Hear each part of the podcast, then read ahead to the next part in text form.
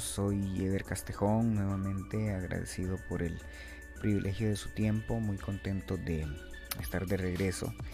Em, en esta emisión voy a hablar de la NIA 240 que habla sobre las responsabilidades del auditor eh, cuando realiza una auditoría de estados financieros eh, y cuál es su papel eh, respecto al fraude. Si bien es cierto, hablamos de una norma de auditoría, considero que tenemos eh, todo un entorno sobre el cual em, el fraude se ha convertido en una práctica habitual dentro de la sociedad. Eh, si bien es cierto, eh, y en esto sí quiero ser muy enfático, este canal no es de moral y cívica, tampoco entraremos en otro tipo de detalles que, que no nos interesan para nada. trataremos de limitarnos a lo que a lo que se enfoca o a lo que nos indica la norma en este caso. Eh, es importante mencionar que retomamos esta práctica después de, un tiempo, llamémosle de cultivo, y le llamaremos eh, con esta palabra de cultivo, ya que estábamos preparándonos y viviendo eh, nuevas experiencias em, que nos permitan siempre construirnos desde dentro, que, desde adentro, que es lo más importante, eh, como siempre hemos dicho, desde este eh, plató de convergencia eh, de ideas sobre todo, debemos cuidar mucho las inversiones que hacemos. igual cuando cerramos nuestros podcasts, siempre decimos cuide las inversiones que hacen, sobre todo aquellas que lo ayuden a ser mejor persona cada día. Claro, están aquellas inversiones para para generar dinero y ese pues ya es tema de cada quien, allá cada uno con lo que lo haga feliz y bueno ya dijimos que no somos un canal de moral y cívica, por tanto eh, también le podemos ayudar con todo gusto eh, con aquellas inversiones que le permitan generar eh, dinero. Volviendo al tema y enfocándonos en el tema del fraude, este tema es amplio ya que abarca muchos aspectos no solo financieros, bueno al final desemboca verdad en temas financieros, em, pero este tema también cubre o abarca aspectos de la vida del ser humano, como lo veremos más adelante hay factores que o cuáles son aquellos factores que pueden llevar lo que pueden orillar a alguien, a una persona, a cometer fraude. En la temática de hoy eh, orientaremos sobre cómo abordar este tipo de comportamientos eh, y cuál es su implicación en los estados financieros, ¿verdad? Es decir, mm, este tipo de acciones, cómo nos afectan o cómo eh, o cuál es la importancia em, que debemos tener en el caso de aquellos que son auditores y me, están escuchando, cuál incluso cuál debería ser la la actitud, ¿verdad?, ante este tipo de, temas, como lo decimos, usted es auditor, eh, cuáles pueden ser las opciones que puede tener para prevenir, detectar o, ya como última opción, eh, cuál es el proceder una vez detectado un fraude.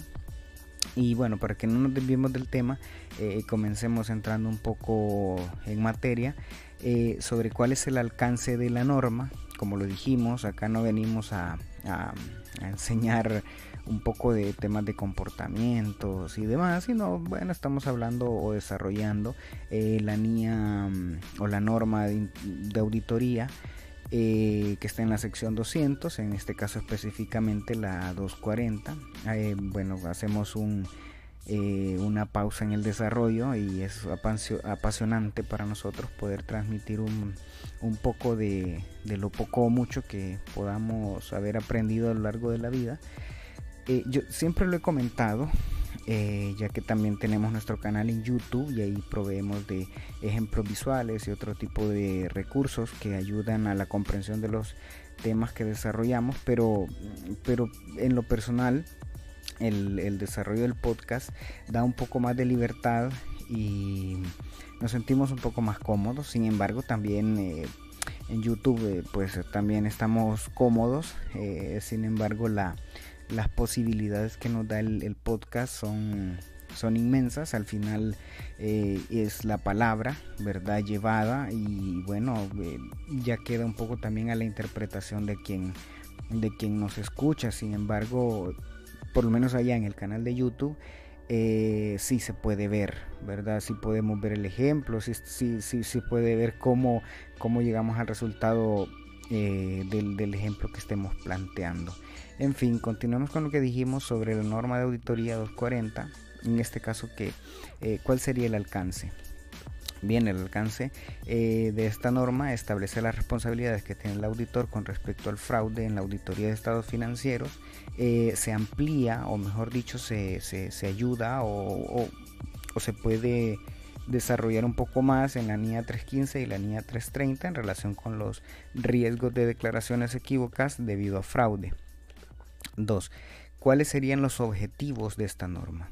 Eh, los objetivos, o mejor dicho, cuáles son los objetivos que indica la norma que debe tener el auditor eh, respecto respecto a este tema. Una, debe identificar y valorar los riesgos de incorrección material, declaraciones equívocas en los estados financieros debidos a fraude. Dos, debe obtener evidencia de auditoría suficiente y adecuada con respecto a los riesgos valorados de incorrección material debido a fraude mediante el diseño y la implementación de respuestas apropiadas y dentro de los objetivos del auditor debe responder adecuadamente al fraude o a los indicios de fraude identificados durante la realización de la auditoría. Em, terminando un poco con la teoría de lo que nos indica la norma, cuáles, según la norma, cuáles son las características del fraude.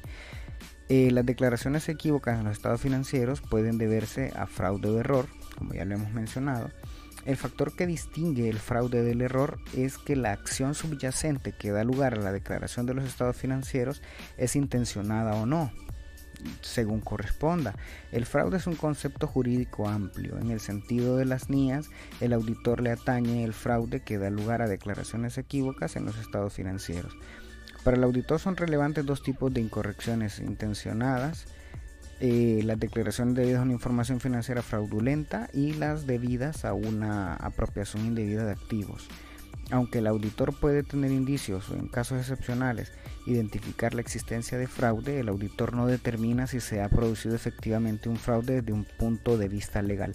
Vamos a desarrollar eso un poco más, ya que como siempre lo decimos, eh, bueno, ya lo hemos mencionado, eh, yo trabajé durante muchos años como auditor, así que yo siempre lo decía, no somos policías, no, no, no andamos tras la gente tampoco y tampoco somos quienes eh, para dictaminar, ¿verdad?, de, de, lo que sucedió. Por eso siempre decimos, intencionado o no, se presenta un error, ¿verdad?, que al final es de X o Y tipo. Eh, mencionamos ya uno que otro concepto de la norma y es importante como anticipamos eh, mencionar que existe el denominado triángulo del fraude. Eh, ¿Qué es el triángulo del fraude? El triángulo del fraude es un modelo para explicar los factores que hacen que una persona llegue a cometer el fraude laboral. Consta de tres componentes que juntos llevan a un comportamiento fraudulento. Al inicio mencionamos que dentro de la estructura del fraude existen otros factores, además de los económicos, que podrían caer dentro de aspectos psicológicos y mentales y por tanto el, triángulo de fraude se compone eh, una.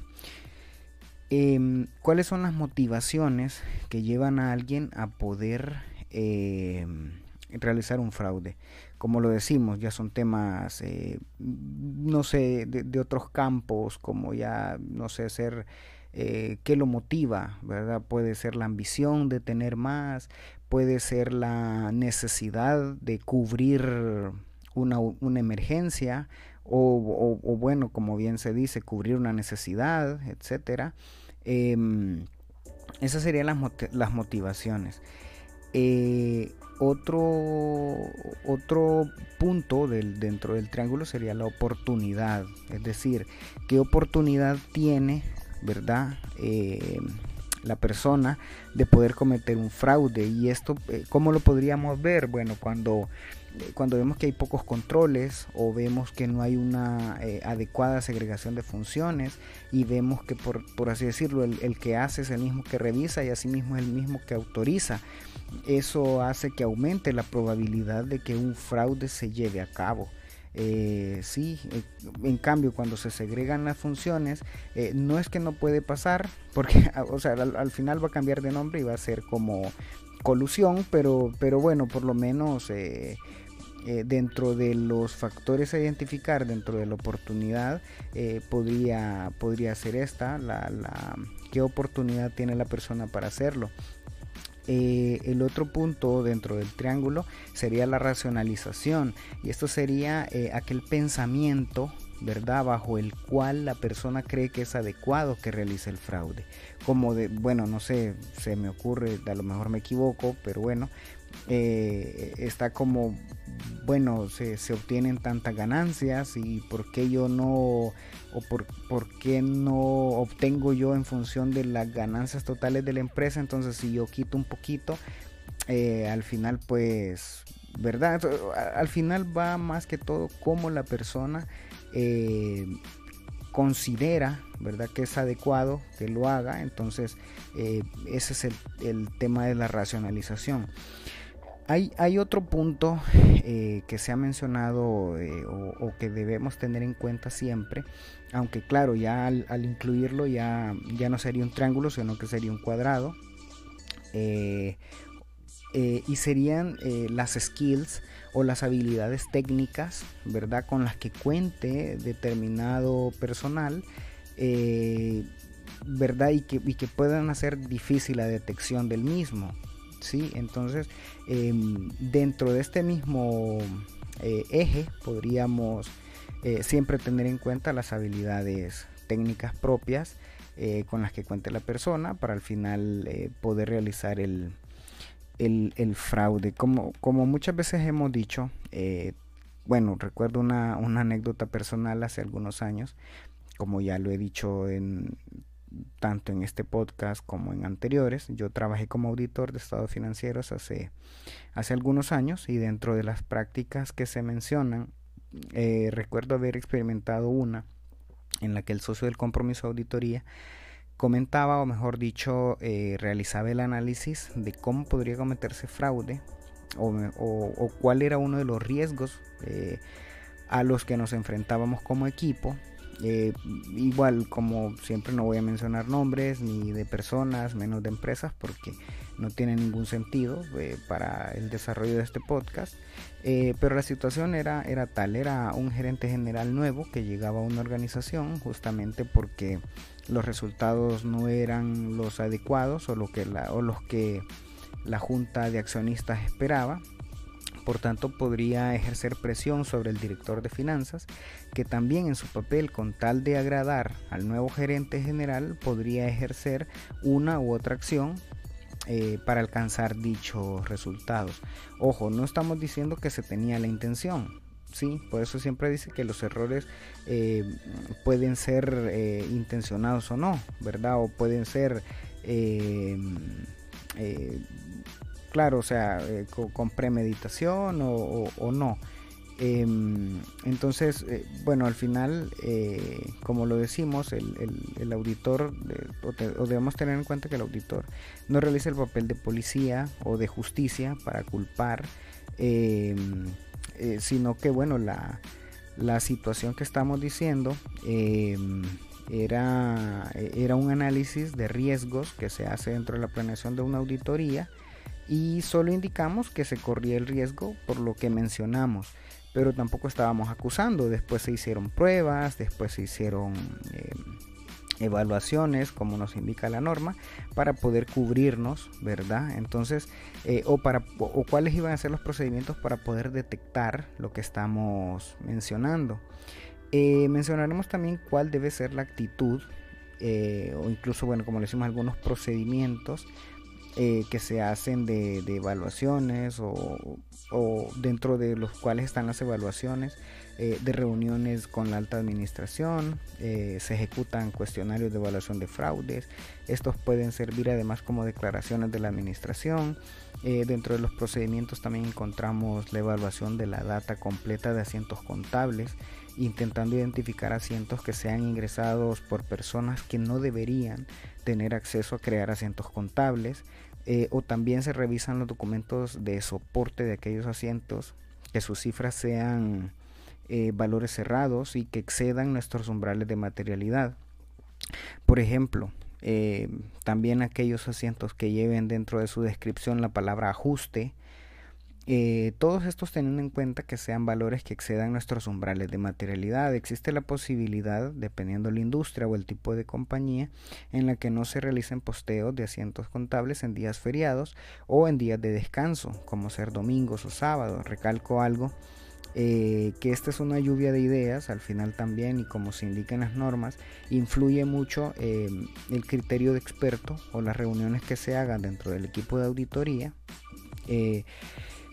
también dentro de las evaluaciones de las estimaciones contables podemos identificar indicios eh, de temas de este tipo, ya que las provisiones no adecuadas o, bien sean sobre o subvaluadas, ¿verdad?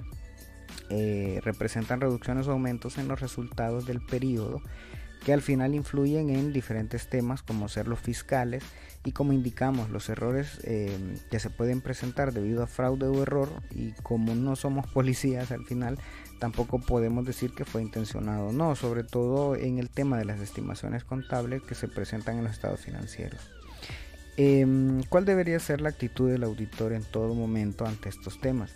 Al final no se realiza una función de acusaciones, se debe escalar a los niveles superiores dependiendo el papel que juegue usted eh, en, la escala eh, que, se tenga dentro del equipo de auditoría. Claro, ya, ya tal vez de manager en adelante, pues ya el proceder cambia, pero eso ya queda en manos de los equipos que, para ellos son contratados como expertos. Em, eh, la verdad que este tema es apasionante, ya que conjuga muchas variables y sobre todo el fraude involucra mucha subjetividad Así que a tener cuidado con ello y sobre todo cómo se maneja. Eh, reitero mi alegría de estar de regreso. Pronto estará este tema disponible en nuestro canal de YouTube. Eh, síganos también por allá. Desde este espacio solo nos resta decirle que procure leer mucho, cuide de quien se rodea, cuide las inversiones que hace, procure ahorrar, escuche consejos, infórmese, que no hay mejor arma que esa, el estar educado y más ahora con el poder de la tecnología. Igual pues allá cada quien como desea proyectarse, piensa en su futuro, el pensar en su futuro depende de lo que hace hoy. Hasta aquí nuestra participación en este podcast. Pasamos el día de hoy de las 1500 palabras dichas el día de hoy. Espero que este tema eh, les sea de utilidad. Valoramos de gran manera los minutos que nos regala, ya que el tiempo es el único recurso que no se recupera, el dinero y todo lo demás. Hay mil y una forma de hacerlo. Este aporte llega a ustedes con la mejor de nuestras voluntades. Nos despedimos recordando que la educación nos hace libres. Estamos a la orden también con Financas, servicios profesionales. Háganos la consulta, nosotros le resolvemos. Descargue la app en Google Play, es gratis y si no ya lo hemos dicho en un sinfín de ocasiones. Hay mejores opciones en las tiendas de aplicaciones. Este podcast se distribuye ya en varias plataformas como ser Google Podcast, Apple Podcast, Spotify, Anchor.fm, Pocket Cast, Public Radio y Overcast. Síganos en Facebook como Financast HN. También, como ya lo dijimos, eh, este tema va a estar disponible próximamente en nuestro canal de YouTube llamado Financast HN.